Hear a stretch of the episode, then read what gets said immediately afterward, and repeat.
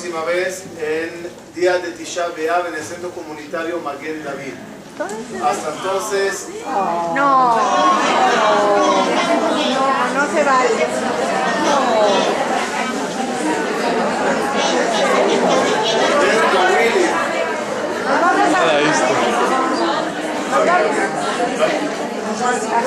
Lo voy a explicar. ¿no? No, todo ese tiempo nos- hay peligro que nos volvamos eh, de otra religión.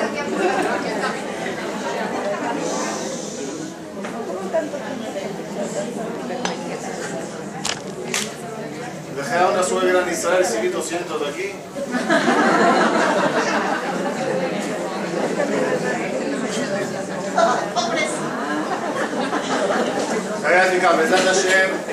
En julio nos vamos con 60 jóvenes a Nueva York. Vamos a tener un viaje Besat Hashem muy bonito. Tenemos que prepararlo bien. Por primera vez estamos llevando también mujeres, jovencitas. Entonces ellas van a estar en un lugar, los hombres en otro lugar. Hay que coordinar toda esa parte para que el viaje salga bien. ¿Y nosotros qué culpa tenemos? Vamos a ver, vamos a ver. De nuevo, buenas tardes. Apaguen celulares, por favor, o pónganlo en vibradores. El tema de hoy es dentro del ciclo de los límites, en los límites en la educación de los hijos. Creo que uno de los temas más delicados que por sí necesita un ciclo larguísimo de lo que es educación. No soy experto en educación, por eso no doy conferencias de eso, pero hoy vamos a hablar un poquito de lo que es los límites en la educación de los hijos. Comenzaremos con la pregunta básica. ¿A quién se le pone límites? ¿A quién uno le pone límites? ¿A quién? No, no, no. Dejen de... Las clases anteriores vimos autolimitarse un poquito.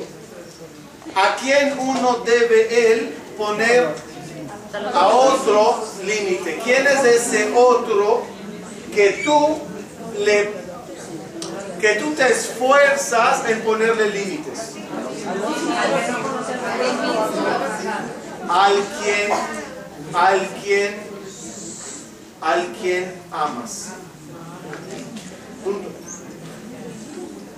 A uno que yo no a uno que yo no no me importa de él, no le pongo límites. A uno que un poquito me importa de él, le pongo un poco de límites. A uno que le amo muchísimo, le pongo muchos límites. ¿Dónde se guarda ¿Dónde guardas tus cosas? ¿Dónde? Caja fuerte, todo lo que tienes en la caja está en la caja fuerte. La- el, el- el pan, el esto, el, el- todo está ¿Dónde guardas tus cosas? En tu casa. Dependiendo el amor y el cariño y el respeto, el valor que tiene esa cosa. Una cosa que no tiene mucha importancia el otro día estábamos subiendo al coche y se cayó algo a un medio metro del coche, entre la casa y el coche. Eso está bien, cuando regrese lo recojo y lo meto a la casa. No es de nada valor. En el eh, patio de la casa puedes dejar allá una bici, un- una bicicleta, un, un- un- un balón de fútbol. En la casa, en la mera entrada sobre la mesa, dejarás una pluma, un bolígrafo, un... Unos lentes. ¿Ok? Unos lentes. En tu cuarto ya guardarás pertenencias un poquito más valiosas. En tu caja fuerte, pues pondrás allá tus mil dólares que tienes. Pero los diez mil no están ni en la caja fuerte, allá eso pasó al banco. Y lo del banco, los lingotes de oro, ya pasan, yo que sé, a Suiza, a bodegas, dependiendo del valor que tiene la cosa, así se la pone límites. Así se la pone límites. Saben que esa regla nos sirve mucho para entender el comportamiento duro, severo de Dios con nosotros. Somos un pueblo raro. Nos dicen que Dios nos ama, nos quiere. El pueblo elegido. Sí, yo soy el pueblo más sufrido. Pero ¿Cómo cuadra el pueblo más perseguido? Progromes, holocaustos, inquisiciones, todo nos cayó a nosotros, todo. Y eres el pueblo más querido de Dios. No cuadra, sí cuadra. Como te amo, dice Dios, me importa de ti. Ya lo voy a aclarar. El pasuk dice claramente, Et Asher Yoav Hashem Yohia. Al que Dios ama, le reprocha. Ejemplo, el doctor entró al, eh, al, al, eh, terapia media intensiva ahí. Eh, hay dos enfermos en la cama. En proceso de recuperación después de la operación. Se voltea el doctor y le dice al primero, por favor cuídate. No comas esto. Para de fumar. No tomes alcohol. Deja de esto. Haz ejército. Eh, ej- ejercicio, perdón. Haz ejercicio. Haz ejercicio. Esto, lo otro. Termina de darle allá leyes y reglas y, y límites, ¿no? Restricciones. Restricciones. Se voltea al otro paciente y le dice, disfruta la vida, toma droga, emborráchate, haz lo que quieras, coma, come lo que te antoje. El que no entiende, ¿qué dirá? El segundo le cayó bien al doctor. El primero, el doctor, le odia. Mira cuántas restricciones le puso. Y en verdad, ¿cuál es la explicación? Este tiene chance. El otro ya no. El otro ya no. Había uno entró al doctor y dice, doctor, me dijeron que me voy a morir, ayúdame. Dice, ¿qué tienes? Esto y esto. Dice, wow, no te queda nada. Dice, nada, doctor. Dice el doctor, ayúdame, quiero vivir. Dice el doctor, ¿tú fumas? No, no fumo. Dice, ¿Tú tomas alcohol? Dice, no, no tomo alcohol. Dice, ¿Droga? No, no droga. ¿Mujer? No. El doctor, ¿para qué quieres vivir?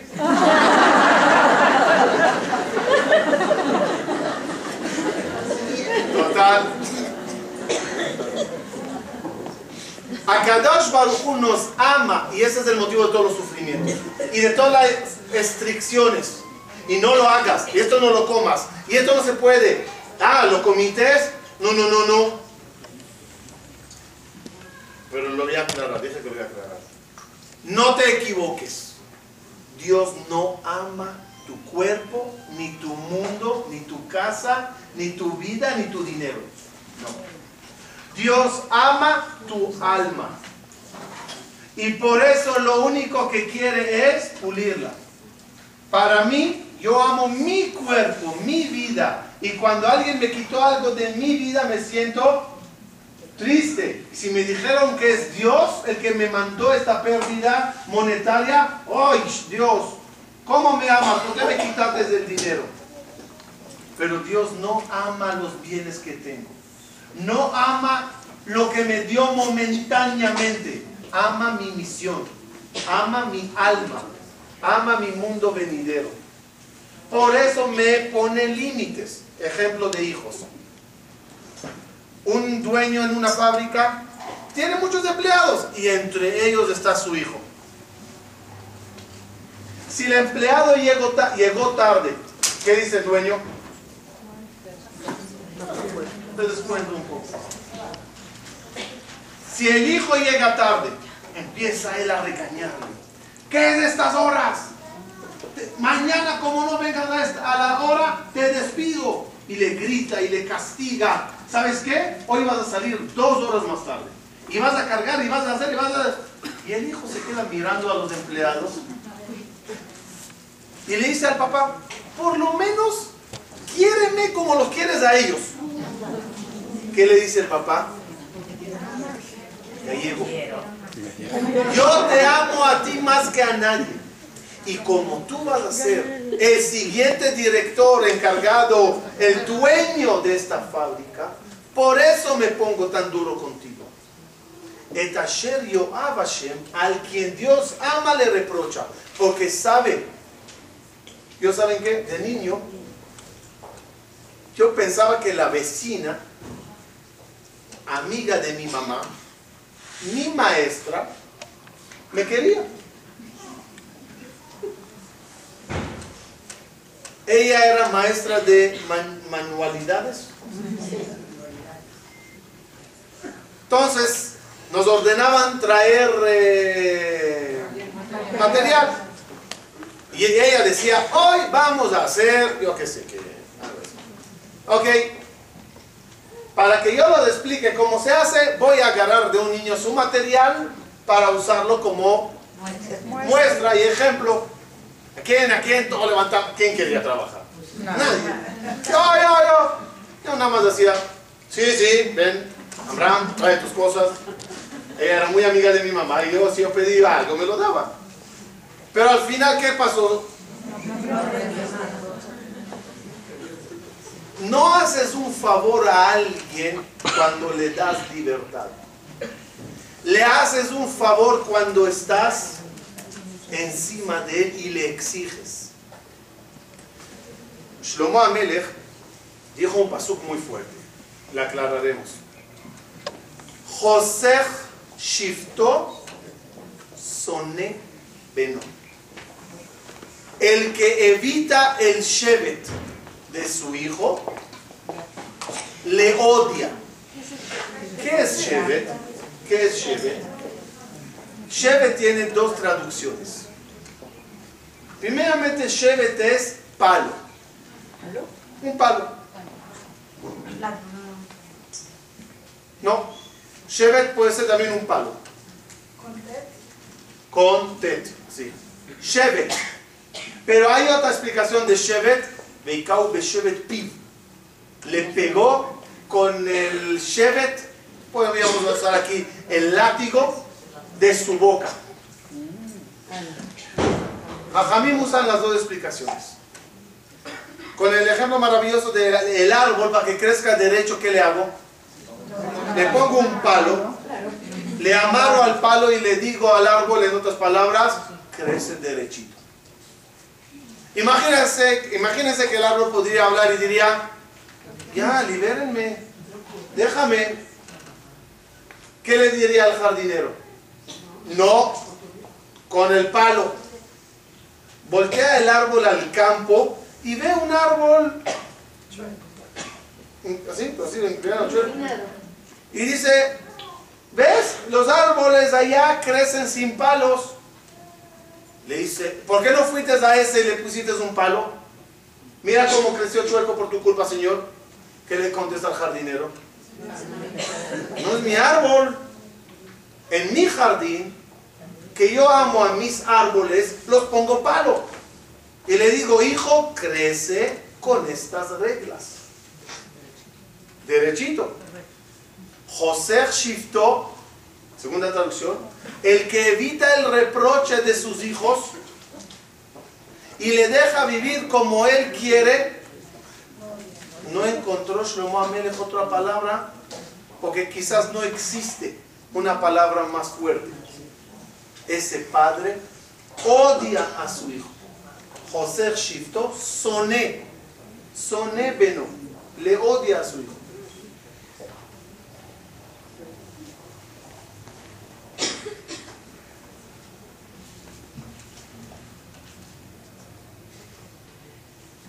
una yeshiva, habían dos muchachos de 14 años.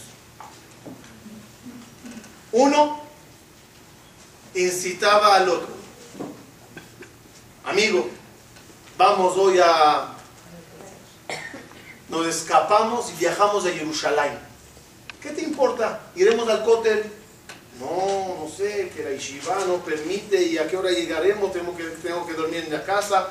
No, tranquilo, vamos rápido, regresamos. Le incitaba. No, no, no voy. Mis padres me van a, me van a cachar, me van a agarrar y me van a regañar fuertemente. Iba el amigo solo. Regresaba tarde.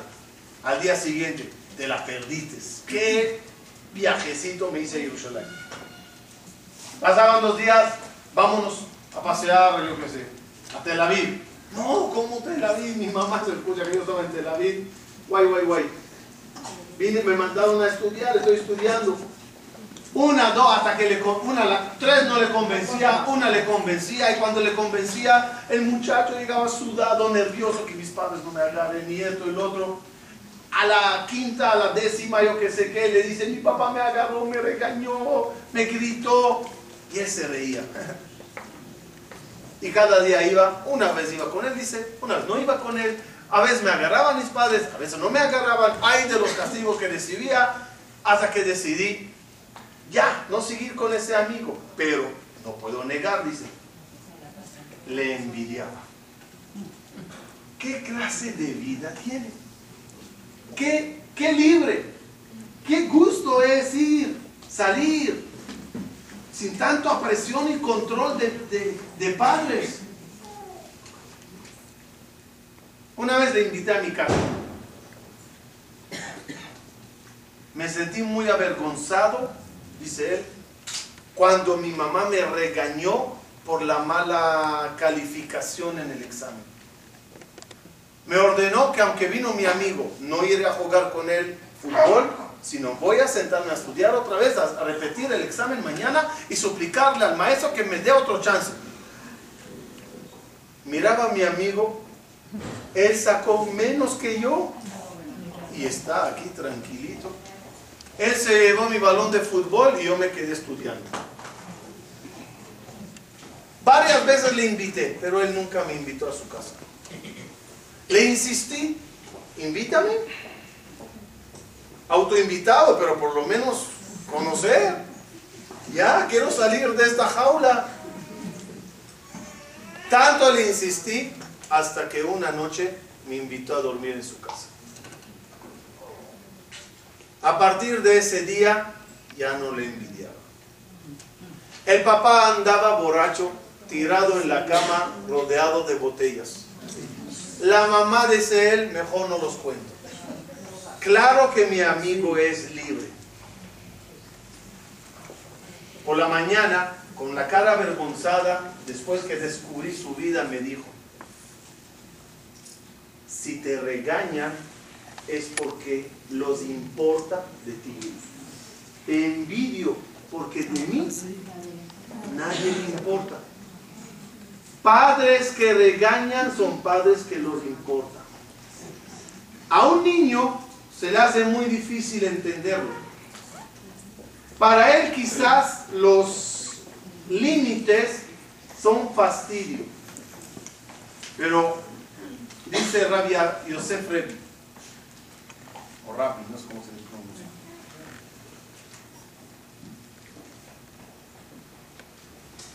No, si quieres entender a tus maestros o a tus rabis o tus padres, en verdad, ¿cuándo entendimos a nuestros padres? ¿Cuándo?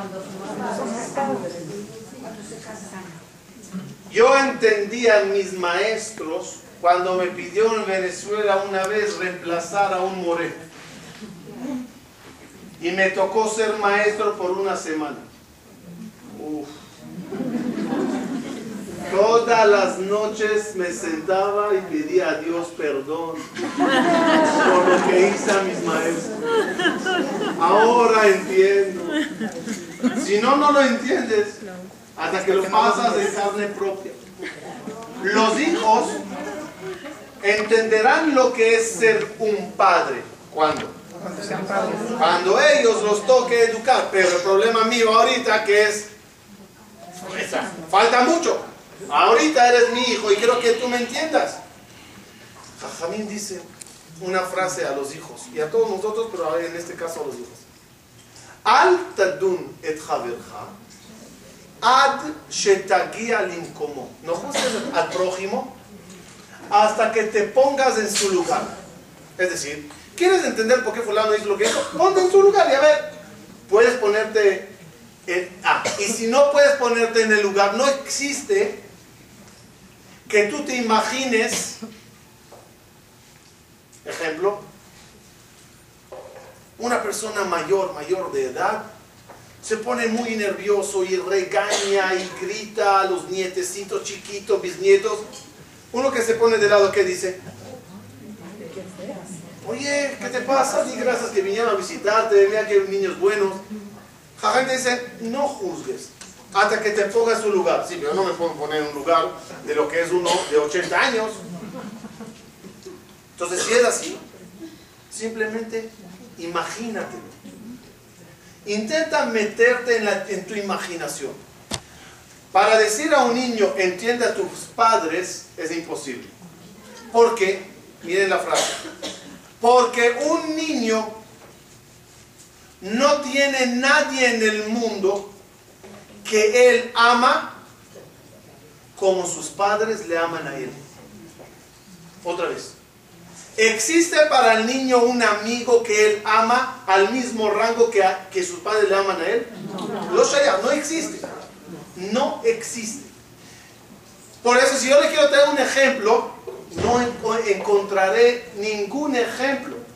Si le quiero decir un ejemplo, mira hijo, viene el niño y te dice, confía en mí.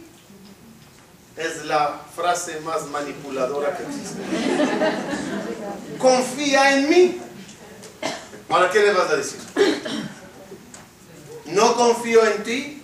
Es eh, despreciable, es humillante. Estás Ofendiendo. rebajando, bajándole su autoestima. Si le dices, sí, claro, confío en ti. Entonces, chao. Me gustó una frase que dijo un papá a su hijo. Le dijo, hijo mío, confío en ti mil por mil, pero no confío en los animales salvajes que te rodean. Ese es mi problema. Que en ti confío, seguro. Me pasó una vez en un país, por el cual, me pidieron un colegio que convenzca a los alumnos que no vayan de vacaciones a un lugar. Un lugar muy eh, problemático, dejen a nivel espiritual, religioso, a nivel eh, humano, drogas y problemas, Shema. Y los, los niños se organizaron todos a ir a ese lugar. Y ahí uno de, de los niños me dijo, yo creo que somos bastante grandes para que nuestros padres confíen en nosotros. Yo le dije, mira,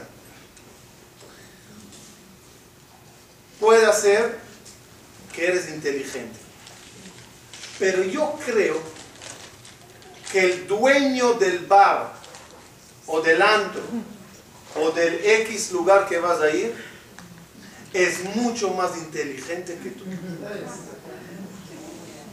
Que tú eres inteligente no lo dudo, pero yo me imagino a ese tipo cómo está preparando las trampas, cómo está todo tan bien planeado desde la música de fondo, las luces, la, la, ambiente, cómo viste, cómo se viste, las caras, todo está tan bien diseñado que incluso, lo dije así, incluso si yo voy, yo caigo.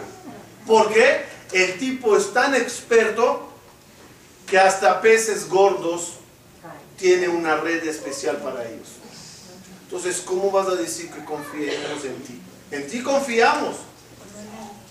Es como decir a un hijo, Un ejemplo, ¿no?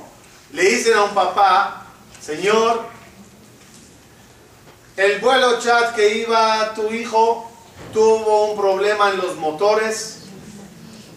Sí, tu hijo era el único pasajero en el avión y tranquilo, el avión cayó pero en una jungla.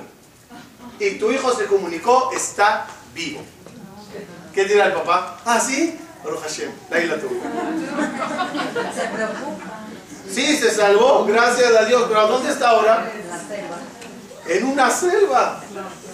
Fieras, serpientes, alacranes, leones. Confío en mi hijo.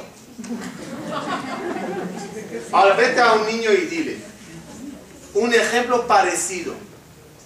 Y tú le dices, tu amigo está en la jungla. Él podrá sentir la misma preocupación por el amigo No. que es la preocupación que tiene su papá por él en la vida.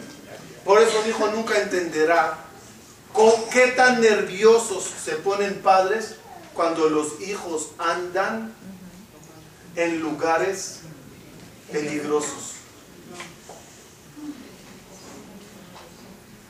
No por desconfianza en ellos, sino por conocimientos quién son los que los rodean en esa jungla.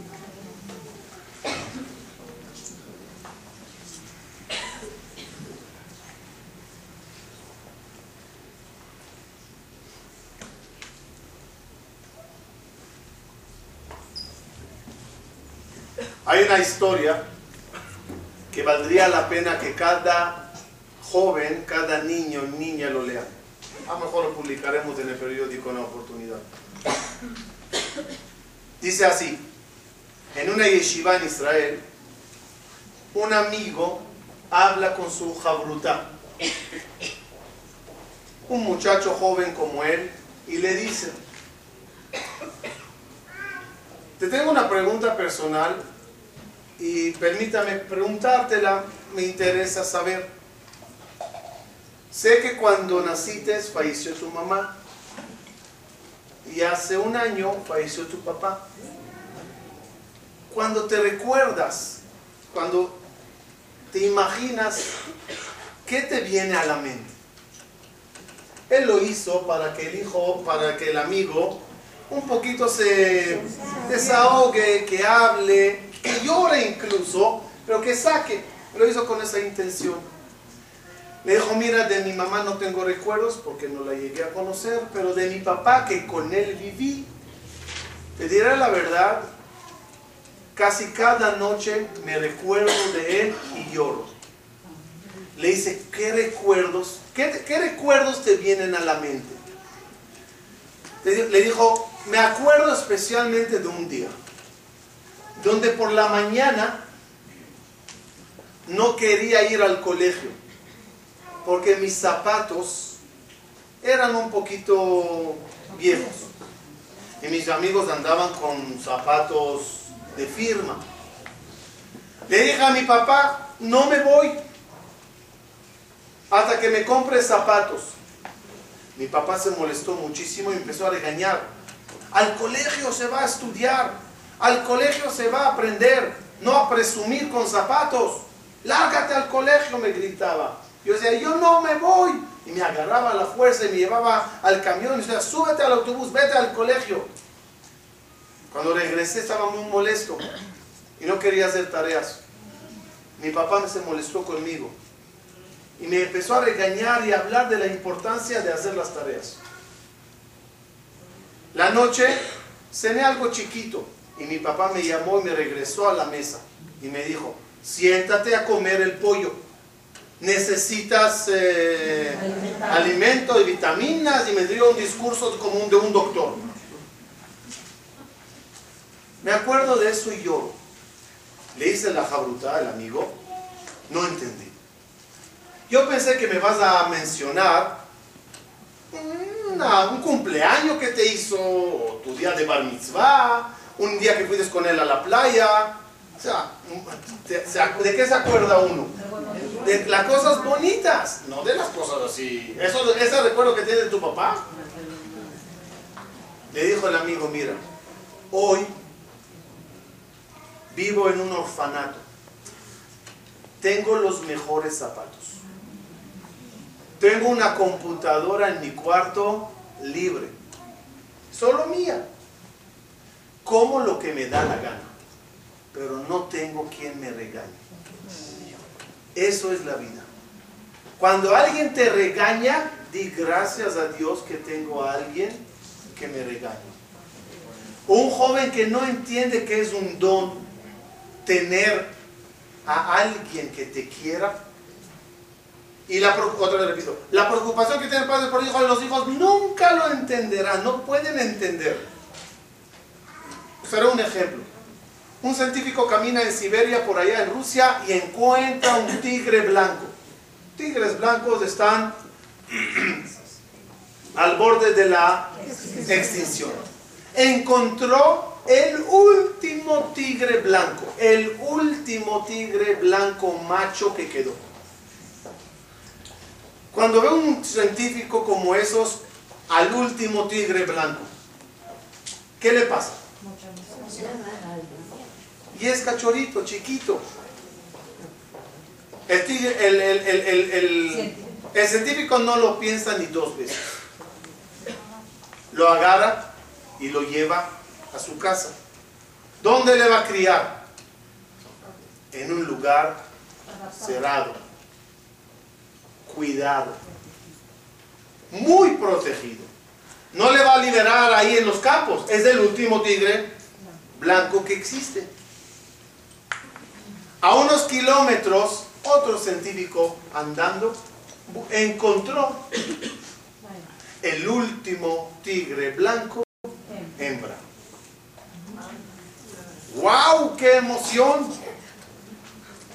Imagínense cuando se cuando se eh, cuando escuchan, cuando se informan, cuando se enteran que allá hay un tigre blanco yo tengo un tigre macho y yo tengo eh, tigre, tigre hembra. Wow. Cuídala mucho, amigo. Cuídale mucho, amigo. ¿Cómo cuida cada uno su tigre? Jaulas.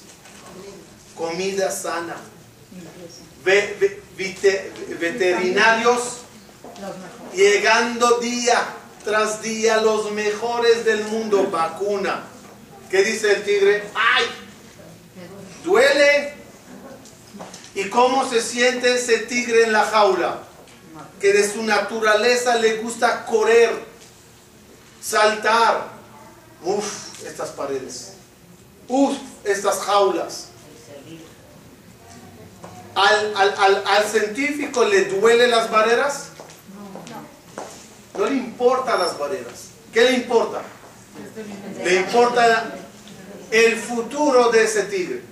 Como dijimos con Dios, Dios no le importa mis barreras, le importa mi alma. Por eso me pone barreras y no le duele, porque él ve más allá. El científico, eh, perdón, el tigre no ve el más allá.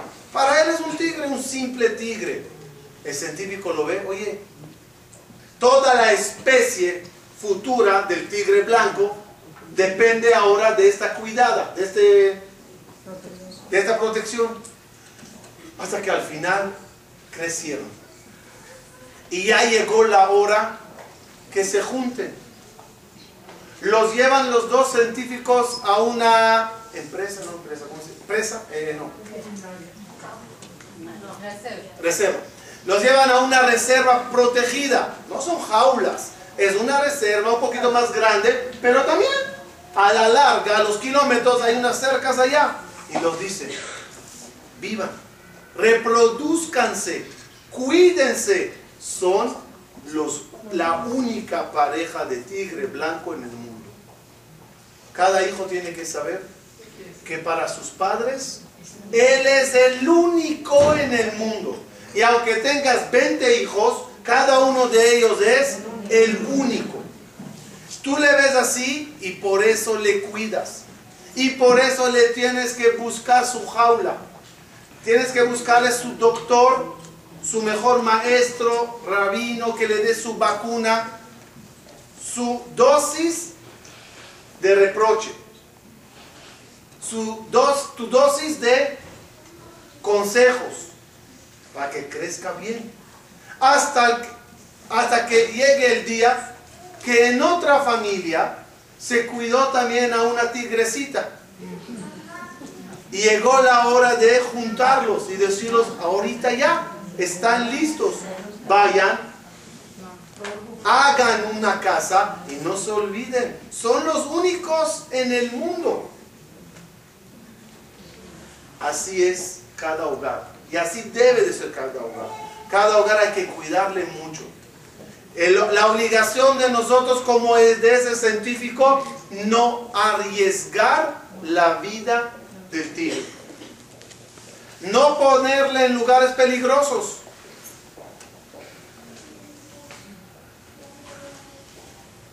En el Moshav Komemiut en Israel, un abuelo escuchó que su nieto no educaba bien a sus hijos.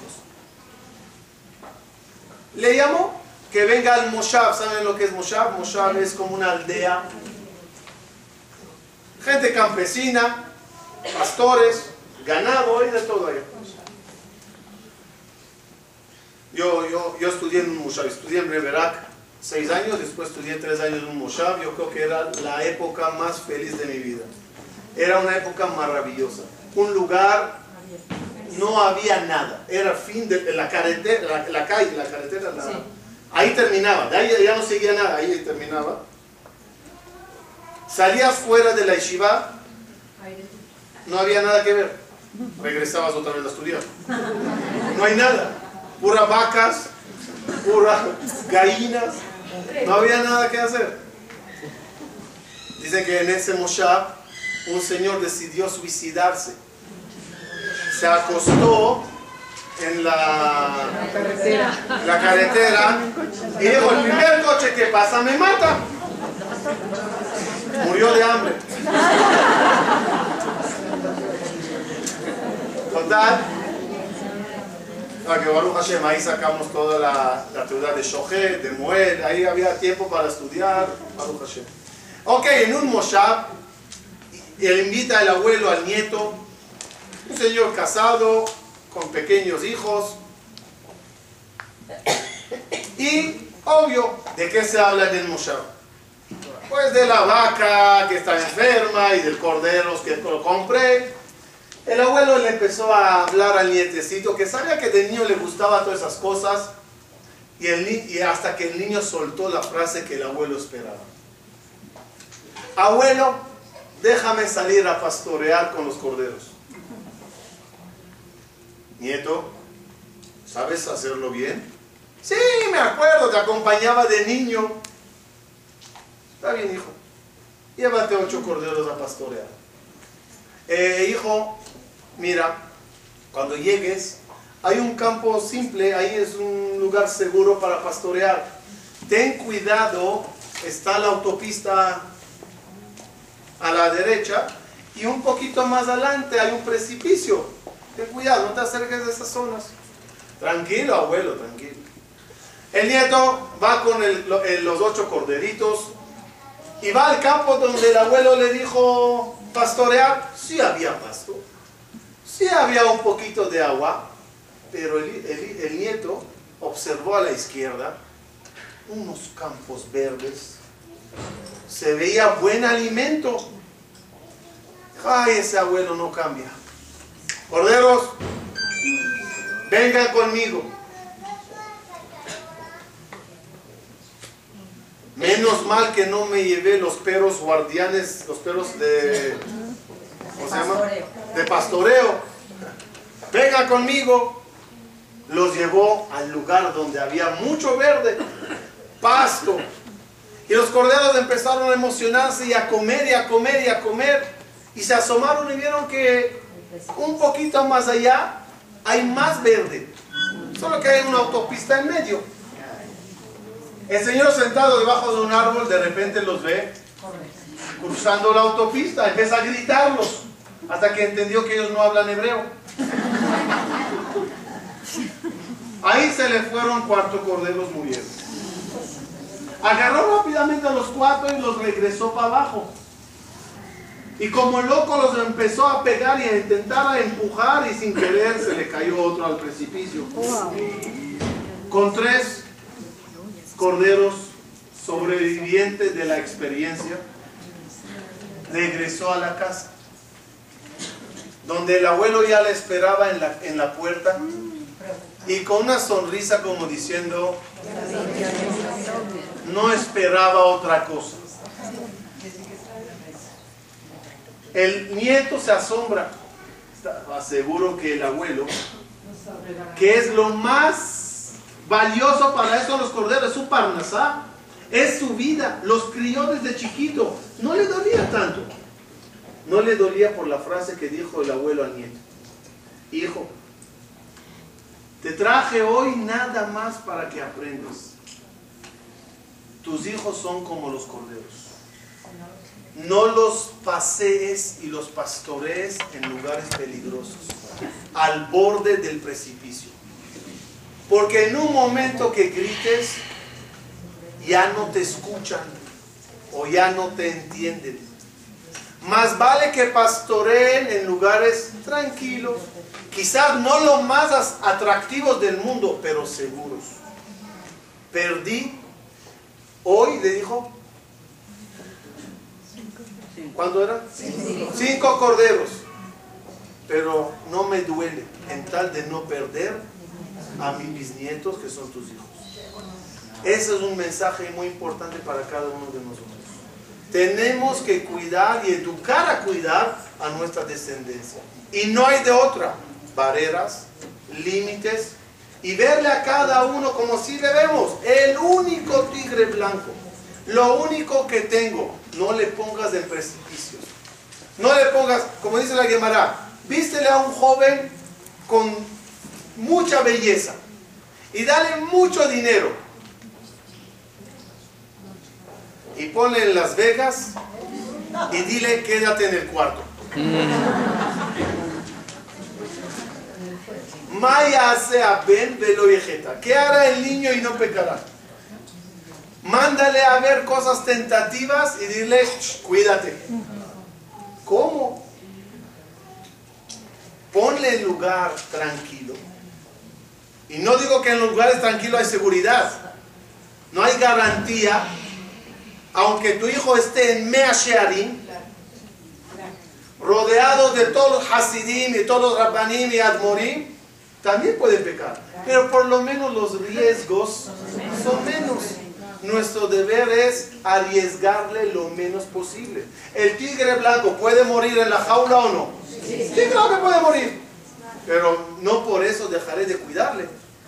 Le protegeré lo más que pueda terminaremos con algo, ya que es un mensaje para pensarlo.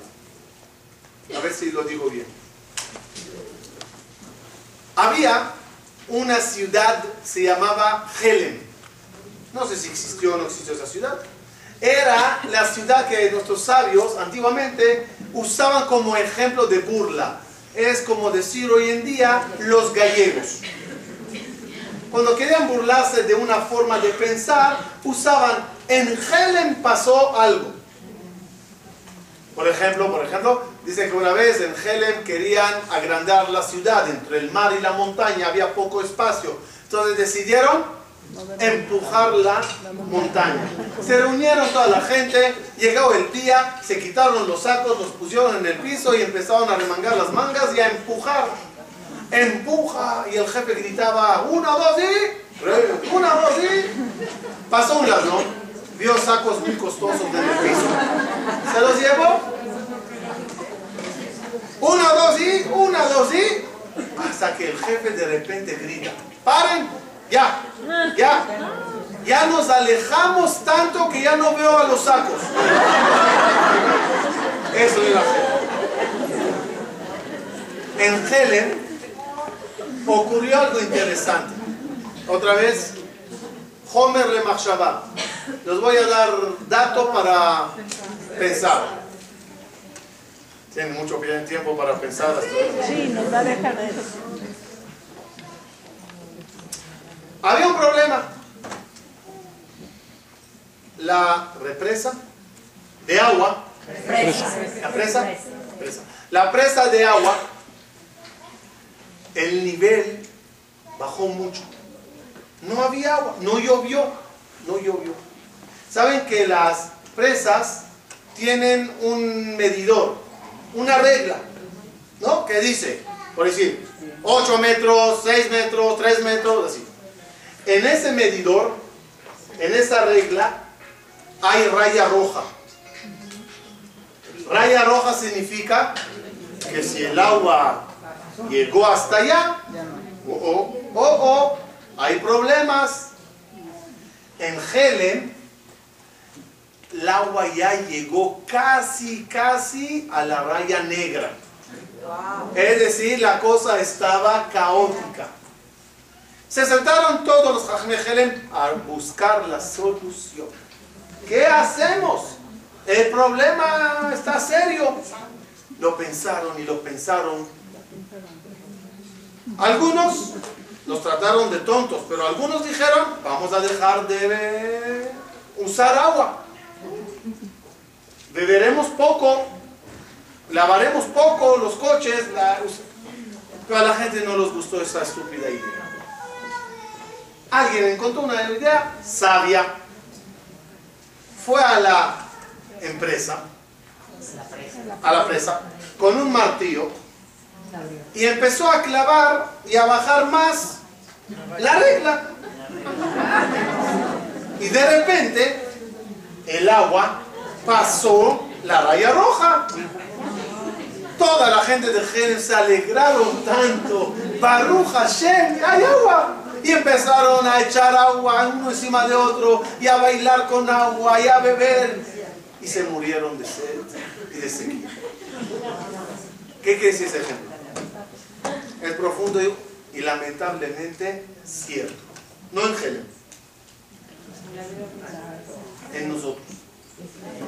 Miren, en educación de hijos siempre había rayas rojas. Esto no se hace. Esto es prohibido. Epa, te pasates de la raya. ¿Saben qué está pasando hoy en día? Movimos la regla nada más. Eso es todo. Antiguamente, les doy un ejemplo pequeño. Antiguamente un niño de 15 años que se emborrache, pero hasta no más, era, bien, te pasa desde la raya. Hoy en día, si ese niño se cuida y ya quedó con un taxista que le lleve, está bien. Eso está bien. ¿Por qué está bien? Porque enterramos más las reglas y ya lo que antes era anormal, hoy en día es normal. Permítanme traerles un ejemplo de Tzniu. Nuestras bisabuelas, yo quiero ver cómo iban al CNIS. ¿Ah? Quiero ver cómo una bisabuela iba al CNIS. Hoy en día bajamos las reglas, la regla, y ya si vino Vale, está bien. Esto ya, Baruch Hashem. Di gracias. ¿Por qué di gracias? Porque hay otras que están debajo de la raya negra.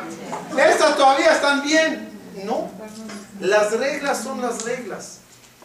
En educación, en comportamiento personal, en kashrut, en sniut, en hablar. Antiguamente hablar era la shonara. Hoy en día el periódico, ¿hay un problema de la shonara? Todo es la sonara. Y no es la sonara. La sonara es cuando se dice la verdad. Y la única verdad en el periódico, me decía mi maestro, es la fecha. el precio. Es difamación. Pero es normal. ¿Qué quieres? Se llama política. Ah, ok. Lo cacherizamos. Lo bajamos. Abortos, ya, legal bájalo, es normal, es legal. En vez que cambiemos nosotros y llenemos la presa de agua para elevar nuestro nivel, bajamos la regla, los límites y pensamos que estamos bien. Hay que pensarlo mucho. Hay que saber cómo es Termino, dijo una vez un jajam.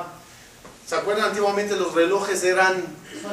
No, no, no. En- en- no había cada uno, no tenía reloj. En la ciudad, en la, en la plaza, había un reloj alto. En la torre ahí arriba se veía la hora. ¿Por qué se puso arriba y no abajo en medio de la plaza? ¿Ah? Sin vidrio, sin nada. Solo las, las manecillas, así. ¿Saben por qué? Porque si yo tuviera cita a las 8, llegué a las 9. Entonces lo muevo. Yo llegué a tiempo. Llegaba al otro y haría así. Y otro haría así. ¿Qué se hizo? Ese es el reloj. Esa es la hora y esa es la, la regla. A- a- aplícate, a- adáptate a la hora y no la hora a ti. Nosotros agarramos las reglas y las estamos adaptando a nosotros. Y diciendo, esta es mi hora. No, no funciona así. La hora tiene que ser igual para todos. Ojalá que Hashem nos ayude a poner esas reglas, a cuidarnos bien. Y ojalá que nuestros hijos nos entiendan que todo es por amor y cariño a ellos. Muchas gracias.